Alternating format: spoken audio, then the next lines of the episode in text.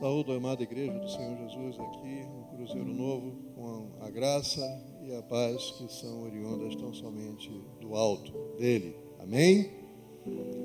É com muita alegria que recebi esse chamado, é com muita alegria que atendo esse chamado, entendendo sendo uma oportunidade movida pelo Espírito Santo no coração do pastor Iron, da pastora Mônica, do pastor Pedro e da pastora Luanda e todos nós somos conservos de Cristo. Então, aqui estamos para cumprir aquilo que o Senhor nos incumbiu de fazer nesta manhã.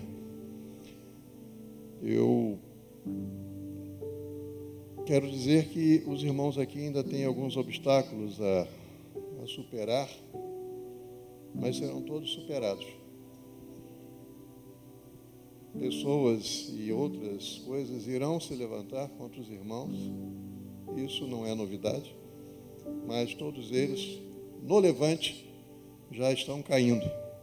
Porque ninguém, ninguém afronta o querer de Deus, ninguém derruba algo que Deus está construindo.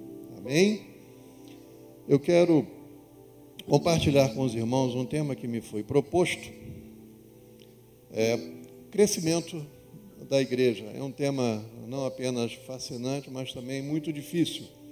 Difícil por quê? Porque não tem como você esgotar um tema ligado à eclesiologia, um tema ligado ao crescimento da igreja em um único sermão ou em um único momento. Isso demandaria anos de estudo. E glórias a Deus por isso, porque aquilo que vem do Deus eterno é inesgotável. E nós estamos aqui tão somente então para aprender e para compartilhar aquilo que Ele nos reservou para este momento. Amém? Muito bem. O nosso tema, melhor dizendo, o nosso texto está em João, capítulo 15, onde leremos dos versos de 1 a 17. Eu vou correr um pouco para ver se nós conseguimos alcançar todo o tempo aquilo que o Senhor nos mandou falar. João capítulo 15, versos de 1 a 17. E o texto, na versão King James, diz assim: Eu sou a videira verdadeira e o meu pai é o lavrador, ou agricultor em outras versões. Todo ramo em mim que não dá fruto, ele tira, e todo ramo que carrega fruto, ele limpa para que possa trazer mais fruto. Agora vós já estáis limpos pela palavra que eu vos disse. Permanecei em mim e eu em vós. Como o ramo não pode dar fruto por si mesmo, a não ser que permaneça na videira, assim também vós não podeis, a não ser que permaneçais em mim. Eu sou a videira, vós sois os ramos. Quem permanece em mim e eu nele, esse dá muito fruto, porque sem mim nada podeis fazer. Se alguém não permanece em mim, ele é lançado fora como um ramo e murcha, e os homens os recolhem e os lançam no fogo, e eles são queimados. Se vós permanecerdes em mim e as minhas palavras permanecerem em vós, pedireis o que quiserdes e vos será feito. Nisto é glorificado meu Pai, que deis muito fruto, e assim sereis meus discípulos. Como o Pai me amou, assim também eu vos amei. Permanecei no meu amor. Se vós guardardes os meus mandamentos, permanecereis no meu amor. Do mesmo modo como eu tenho guardado os mandamentos de meu Pai e permaneço no seu amor. Estas coisas vos tenho dito para que a minha alegria permaneça em vós e para que a vossa alegria seja completa. Este é o meu mandamento, que vos ameis uns aos outros, assim como eu vos amei. Ninguém tem maior amor do que este, de algum homem entregar a sua vida pelos seus amigos. Vós sois meus amigos, se fizerdes o que eu vos mando já não vos chamo servos, porque o servo não sabe o que faz o seu senhor. mas eu tenho vos chamado amigos, porque todas as coisas que ouvi de meu Pai, aleluia, vos tenho feito conhecer. Não fostes vós que me escolhestes, mas eu escolhi a vós e vos designei para que vades e deis fruto, e para que o vosso fruto permaneça, para que tudo quanto pedirdes ao Pai em meu nome, ele vos dê. Estas coisas vos mando, que vos ameis uns aos outros. Amém? Vamos falar um pouquinho sobre o que é ser igreja. Ninguém fala do crescimento de algo sem saber o que é aquele algo primeiro. A igreja jamais foi uma instituição humana para agregar pessoas que comungam de uma mesma visão, doutrina, finalidade, oriundos do raciocínio humano, pensamento ou ideologia humanas. Nesse mesmo sentido, nunca foi uma organização pura e simplesmente fundada e formada sobre um organograma ou uma estrutura administrativa, hierárquica, econômica e deliberativa, como se assemelhasse a uma associação qualquer. Não iniciou sua existência com fins de caridade, governo ou para ser uma mera influência positiva na e para a sociedade. Ora, então, o que seria igreja? Como saber se uma igreja é realmente igreja? Isto é, diferente das coisas até aqui escritas. E por que essas coisas foram escritas aqui? Primeiro, porque todas essas razões, finalidades, arcabouço, como tais, são puramente humanos. Qualquer pessoa pode querer fundar uma igreja, arregimentar pessoas, arrumar uma sede própria, se reunir em assembleia, redigir, votar e registrar um estatuto, fazer sua inscrição no Cadastro Nacional de Pessoas Jurídicas da Secretaria da Receita Federal, com anotação de algum capital ou nenhum, e pronto. No estatuto inserem um nome, um nome fantasia, estabelecem uma finalidade na sua estrutura e para todos os efeitos, toda a sua existência será governada por esse estatuto social. Ora, se a igreja como a conhecemos não se parece com isso, e espero que não se pareça mesmo, o que tem então de diferente? O que ela tem para ser diferente? Pastor Eric está pregando aqui que a igreja não tem que ter estatuto, que não tem que ter organização, que não tem estrutura, de forma nenhuma. Eu só estou dizendo que a igreja não é só isso. Não pode ser só isso. Jamais começou por causa dessas coisas. A diferença fundamental reside na origem. E eu gostaria que essa palavra fosse grifada em caixa alta, eh, vermelho, negritado, sublinhado em itálico, de todas as formas e maneiras. A origem da igreja é divina, ou seja, está em Deus. A igreja não está aqui pela vontade do pastor Iridon, do pastor é, Pedro, da pastora Mônica, da pastora Luana, por minha vontade, de qualquer pastor em qualquer canto desse mundo. A igreja está aqui porque assim Deus quis.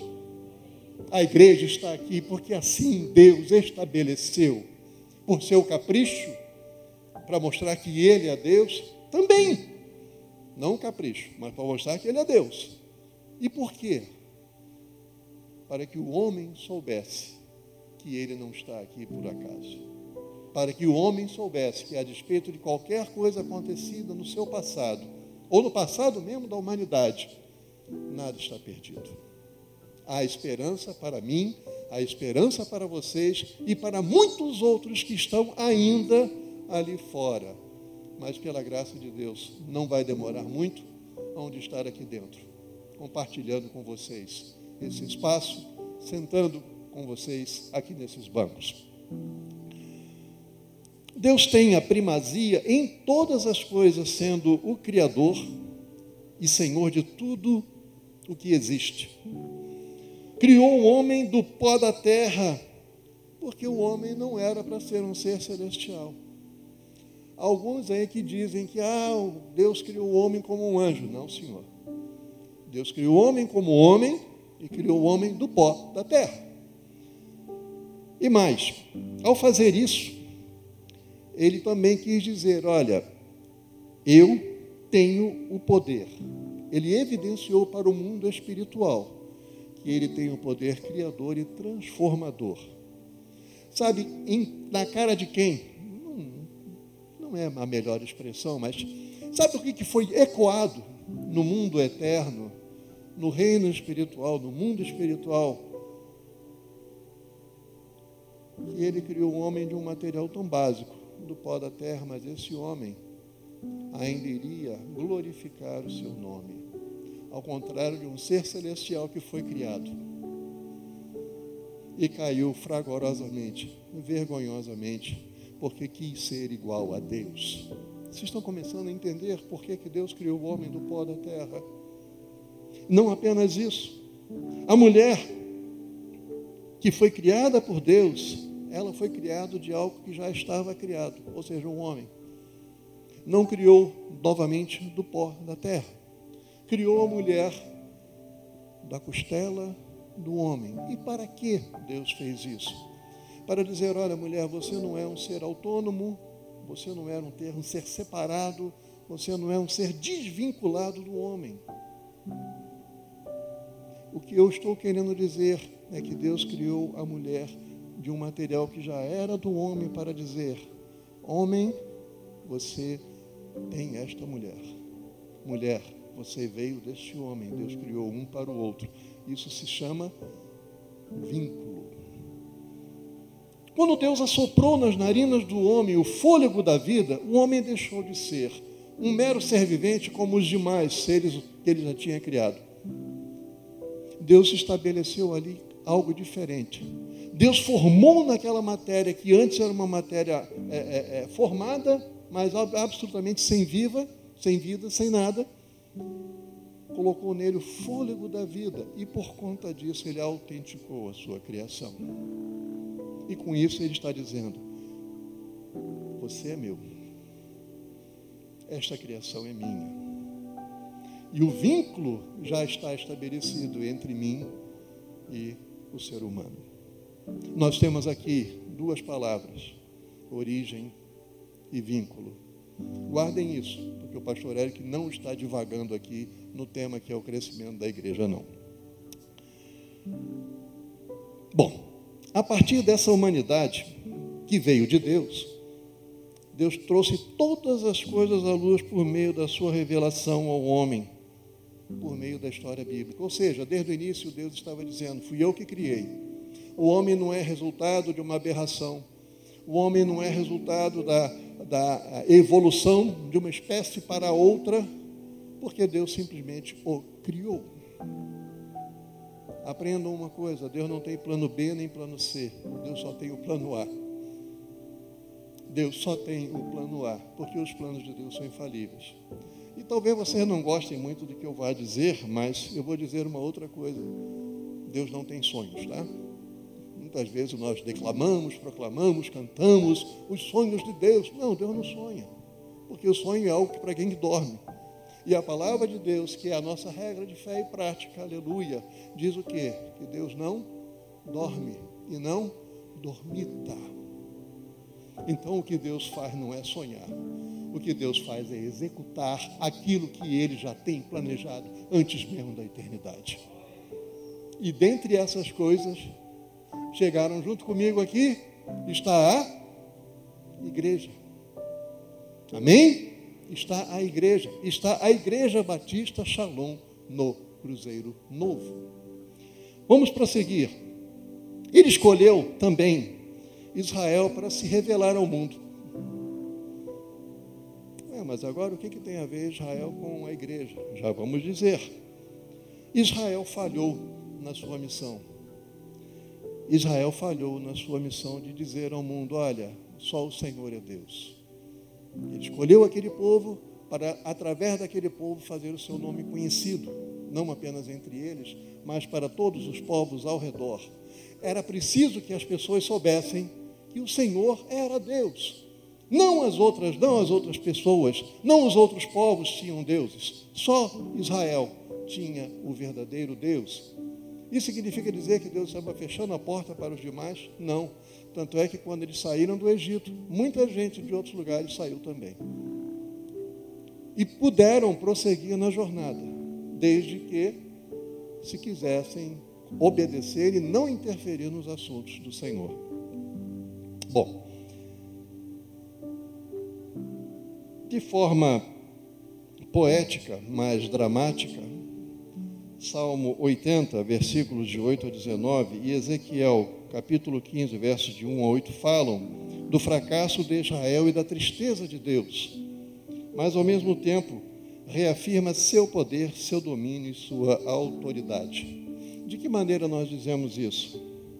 Nós dizemos isso pelo seguinte: videira é um termo utilizado no Antigo Testamento para falar sobre o povo de Deus, sobre Israel. Daí o nome videira. No Salmo 80, e eu vou ler só algum versículo, diz assim: Tu trouxeste uma videira do Egito, expulsaste os pagãos e a plantaste. Preparaste um lugar diante dela e a fizeste aprofundar raízes, e ela preencheu a terra.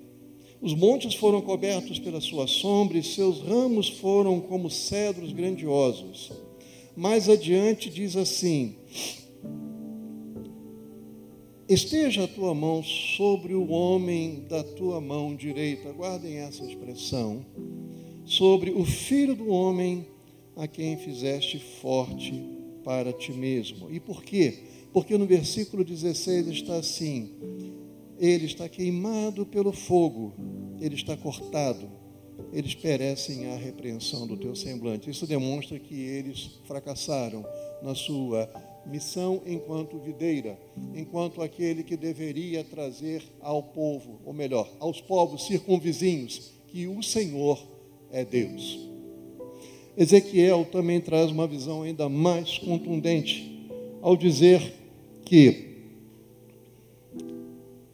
o que é a árvore da videira mais do que qualquer outra árvore? Ou do que um galho que está entre as árvores da floresta? Ele está dizendo, afinal de contas, o que que videira tem de tão especial e para que serve a videira que outras madeiras não têm? Será a madeira tirada de lá, ou seja, da videira, para se fazer alguma obra ou homens tomarão um pino dela para pendurar-lhe algum vaso? Não. Se não for para produzir os seus frutos, a videira não tem nenhum tipo de utilidade. Isso demonstra o fracasso de Israel. Estou dizendo que os judeus foram cortados? Não. Eu estou dizendo que a missão histórica de Israel não produziu os frutos que eram esperados daquela videira. E o que eu estou dizendo é: se esta videira não produz frutos, para nada mais serve. Não serve sequer para fazer dela um cabidinho, colocar na parede e ali pendurar alguma coisa. Ela não tem força nem resistência para isso. Ela não tem utilidade para ser decorativa. Ela não tem, não tem utilidade para se fazer alguma coisa para você se sentar nela. Não. Apoiar alguma coisa dela. Não. Se não for para produzir frutos, o versículo 4 diz assim: Eis que é lançado no fogo por combustível. O fogo devora ambas as suas extremidades e o meio dela é queimado. E a pergunta que o profeta faz pela palavra de Deus, diz assim: servirá para qualquer obra, servirá para outra coisa, servirá para qualquer outra obra? Não. Agora, depois dessa contextualização, vamos entrar no nosso texto. Mas não se preocupe que nós não vamos estourar o tempo.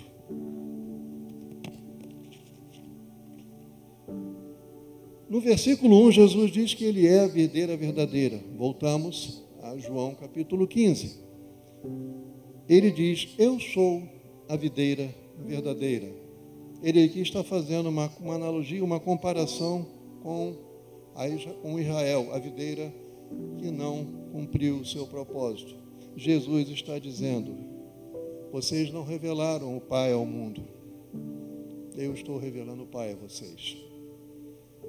Vocês não apresentaram meu Pai como único e verdadeiro Deus.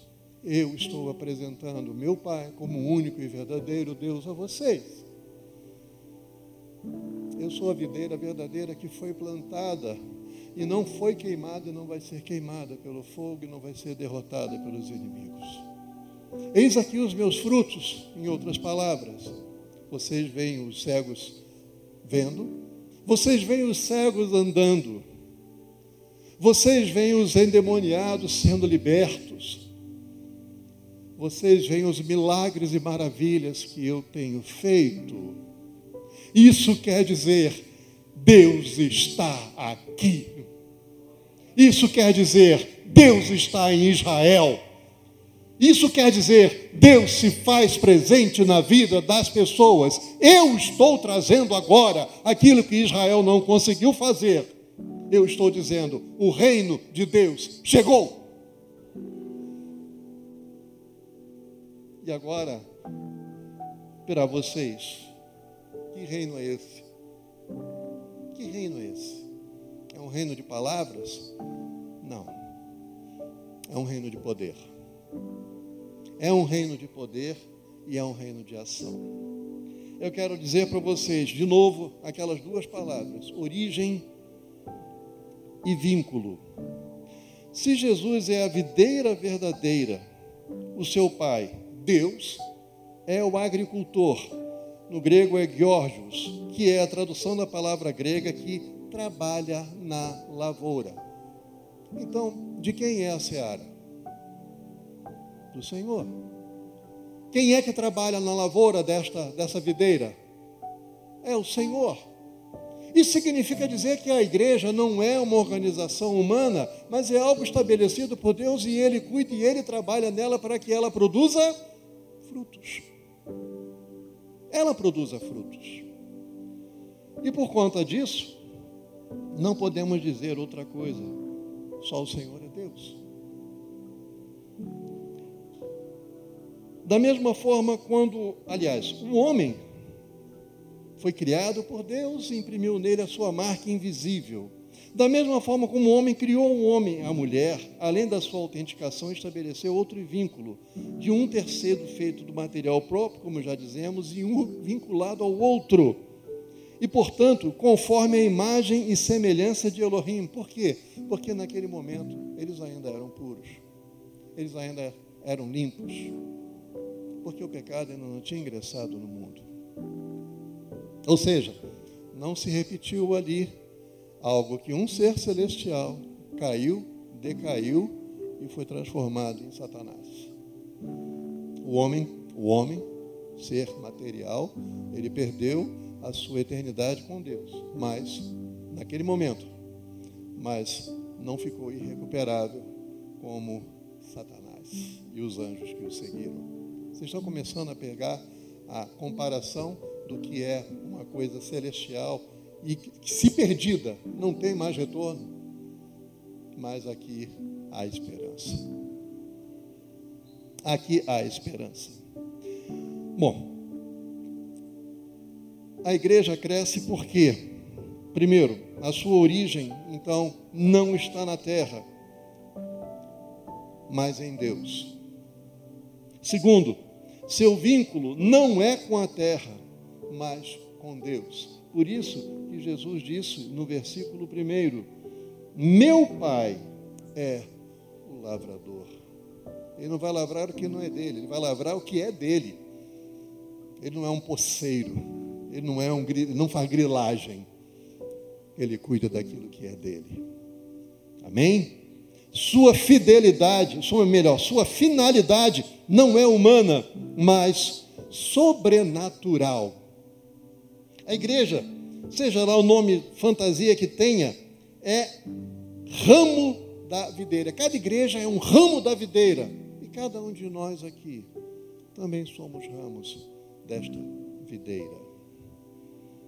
Nós somos ramos desta videira. Agora, detalhe: o que Jesus deixou muito claro aqui. Se estivermos ligados, ou seja, origem, vinculados a ela, a videira. Isso quer dizer que ninguém pode enxertar nessa videira alguma coisa que não é dela. Isso quer dizer que ninguém pode estar nessa videira se realmente não estiver vinculado a ela. Minha avó trabalhava muito com enxerto de plantas. Ela pegava uma planta, enxertava na outra e saía dali rosas novas ou um fruto novo, alguma coisa assim. Por quê? Porque a seiva se misturava uma com a outra, o material genético de uma espécie misturava com a outra, gerando uma outra. A videira de Jesus não. Só se vincula a esta videira quem já passou pelo novo nascimento. Quem é que tem que levar esse novo nascimento às pessoas? Nós. Nós podemos fazer com que essas pessoas ouçam falar de Jesus, o Espírito Santo nelas atua, fazendo algo sobrenatural que nós não podemos fazer, que é convencer o homem do pecado, da justiça e do juízo. E aí, fazer com que novas pessoas sejam acrescidas a esta videira não são transplantadas e nem enxertadas. Elas fazem parte da videira que é Jesus Cristo por conta disso. Mas, quando Jesus morreu, a videira verdadeira morreu também? Não. Nunca. Então não estamos falando de uma videira, uma mera planta terrena, mas algo que é sobrenatural. Porque Jesus morreu, mas a videira permaneceu porque é a videira do reino de Deus. Esta videira continua produzindo frutos, porque a seiva, ou seja, o fluxo do Espírito Santo, que gera vida, que transforma a vida, que dá poder à igreja, continua fluindo tremendamente. Jesus disse que vocês já estão limpos, no versículo 3. Por quê? Porque é o Pai que corta, airei, e poda, catairei. Qual é a diferença de um para o outro? É que você, ao cortar, você separa definitivamente aquele ramo daquela videira, ou uma parte daquele ramo daquela videira. E não nos esqueçamos que disciplina também é discipulado, viu? Mas, por outro lado, quando Jesus diz vós já estáis limpos, no versículo 3, ou seja, vós já estáis catairói, isso significa dizer vocês já estão limpos, vocês já estão puros, mas pelo quê? Pela palavra que eu vos tenho dado, que eu vos tenho dito, que eu vos tenho ensinado. Isso quer dizer, de novo, que a finalidade da igreja não é humana, ou seja, não está no seu estatuto. Por sinal, o estatuto é a palavra de Deus. Por isso, se as minhas palavras estiverem em vós. Isso traz uma advertência muito grande para nós aqui nesse momento, por quê? Quais são as palavras que nós temos ouvido hoje? São as palavras que são ditas pelo mundo, são as palavras que são ditas pelos sociólogos, são as palavras que são ditas pelos antropólogos, são as palavras ditas por psicólogos, são as palavras ditas por teólogos quaisquer. Há pastores que estão falando coisas horrendas por aí. Nós falamos de coisas horrendas da mesma maneira como Israel, lá no Antigo Testamento, praticou coisas horrendas porque desobedeceu a Deus, não quis ouvir a Deus, praticou coisas horrendas como queimar seus filhos no fogo, oferecidos às divindades, que divindades não tinham nada. Mas se hoje nós deixarmos de ouvir a palavra de Deus, ler a palavra de Deus, meditar nesta palavra, nós vamos ouvir o quê? Nós vamos dar atenção a quem? Ninguém pode estabelecer um fundamento diferente. 1 Coríntios 3,11. O fundamento já foi estabelecido. Quando Jesus disse a Pedro: Pedro, tu és Pedro, e sobre esta pedra edificarei a minha igreja. Mas ele mesmo já era a pedra fundamental.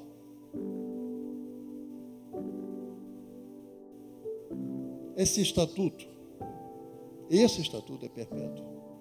Esse estatuto ninguém pode mudar. E a Bíblia traz uma advertência seríssima para isso.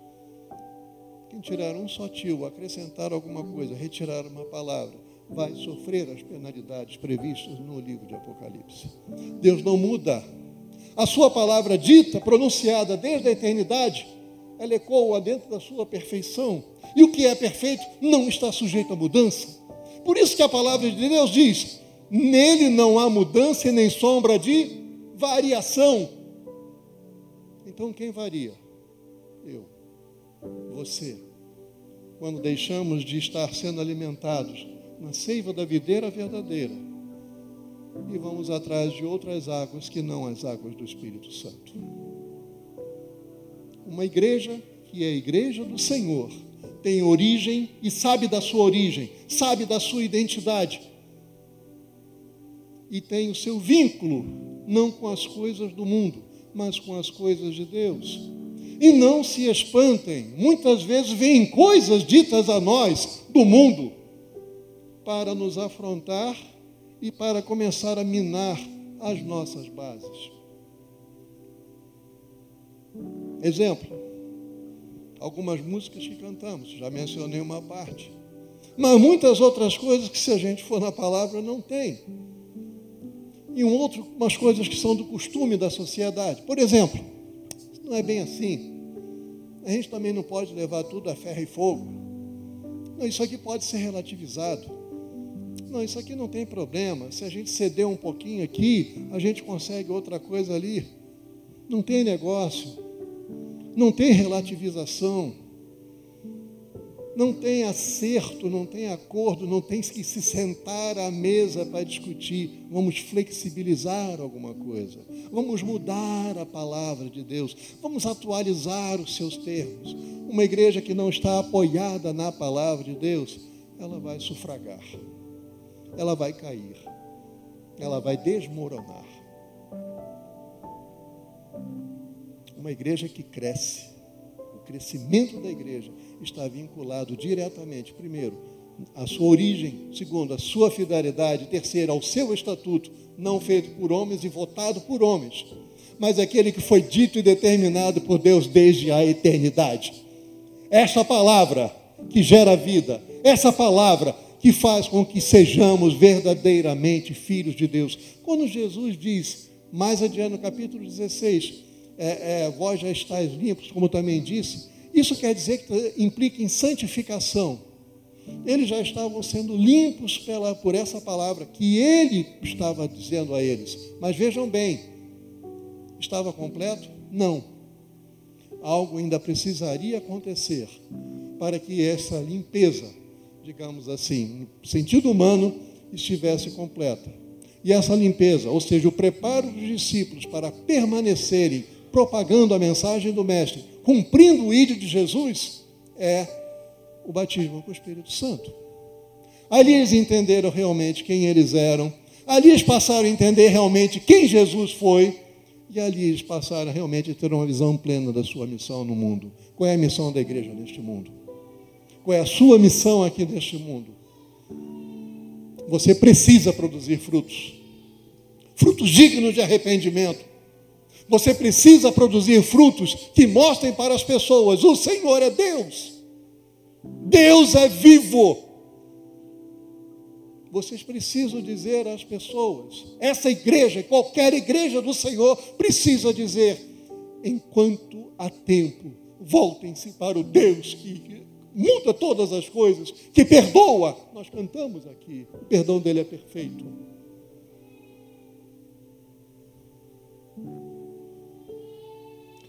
Mas há outra coisa muito importante que precisa ser dita. Os recursos da igreja, a igreja cresce porque seus recursos são ilimitados no Deus eterno. Nós lemos isso também em João capítulo 15, e eu já estou indo para o final, quando Jesus diz assim: Se vós guardardes os meus mandamentos, permanecereis no meu amor. Do mesmo modo como eu tenho guardado os mandamentos de meu Pai, permaneço no seu amor. Estas coisas vos tenho dito para que a minha alegria permaneça em vós e para que a vossa alegria seja completa. Ora, o amor de Deus, ele é infinito. Deus é amor. Se as palavras do Senhor estão em nós, o que de Deus também está em nós, o amor de Deus. Esse amor de Deus que faz com que obedeçamos ao Senhor. Não vou obedecer a Deus, ah, porque Deus vai sentar a marreta na minha cabeça. Deus é justo, tá? Isso não significa dizer que Ele não vai empregar a sua justiça. Mas Ele quer que nós o obedeçamos, porque nós o conhecemos como o Deus de amor que Ele é. E se nós o conhecemos como Deus de amor, nós iremos também exalar o perfume do amor de Cristo a todas as pessoas. Uma igreja que cresce, ela necessariamente tem que praticar atos de amor em obediência a Ele, não pela caridade em si, mas porque exala o amor de Cristo. Disse Jesus também: Deixo-vos a paz. Essas coisas todas estavam sendo ditas. Esse foi o último discurso de Jesus. Eram os últimos momentos que ele estava vivendo no seu ministério aqui, enquanto perfeitamente homem e perfeitamente Deus. Ele já estava a caminho da sua agonia. E ele deixou essas palavras porque sabia que o Espírito Santo faria com que os discípulos lembrassem de tudo aquilo que ele estava falando e ensinando. Jesus nos deixou, nos ensinou o amor também, nos deixou o amor, nos deixou a paz, da mesma maneira como ele disse: Eu sou o caminho, a verdade e a vida. A igreja cresce quando está fincada na palavra de Deus. A igreja cresce quando está obediente à palavra de Deus. A igreja cresce quando prima, prima por manter esse contato com a seiva da videira. Ninguém vai crescer se não estiver ligado à videira. Igreja nenhuma vai crescer. E vou dizer mais: não tem método, ah, um método novo de evangelismo. Sim, o evangelismo é assim, ó. Você já conhece Jesus? Não, tem um evento extraordinário. Igreja não sobrevive de eventos. A igreja faz eventos em algumas ocasiões para levar um número maior de pessoas ao conhecimento da palavra de Deus. Mas uma igreja que depende disso, ou que fica pescando no aquário dos outros, também não cresce. É um crescimento falso. E mais, se eu e você estamos na palavra, eu vou crescer e você vai crescer.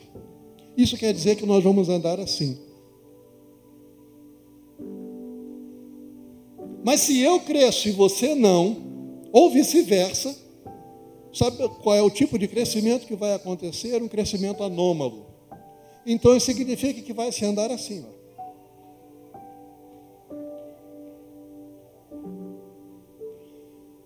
não é a igreja do Senhor, nunca foi.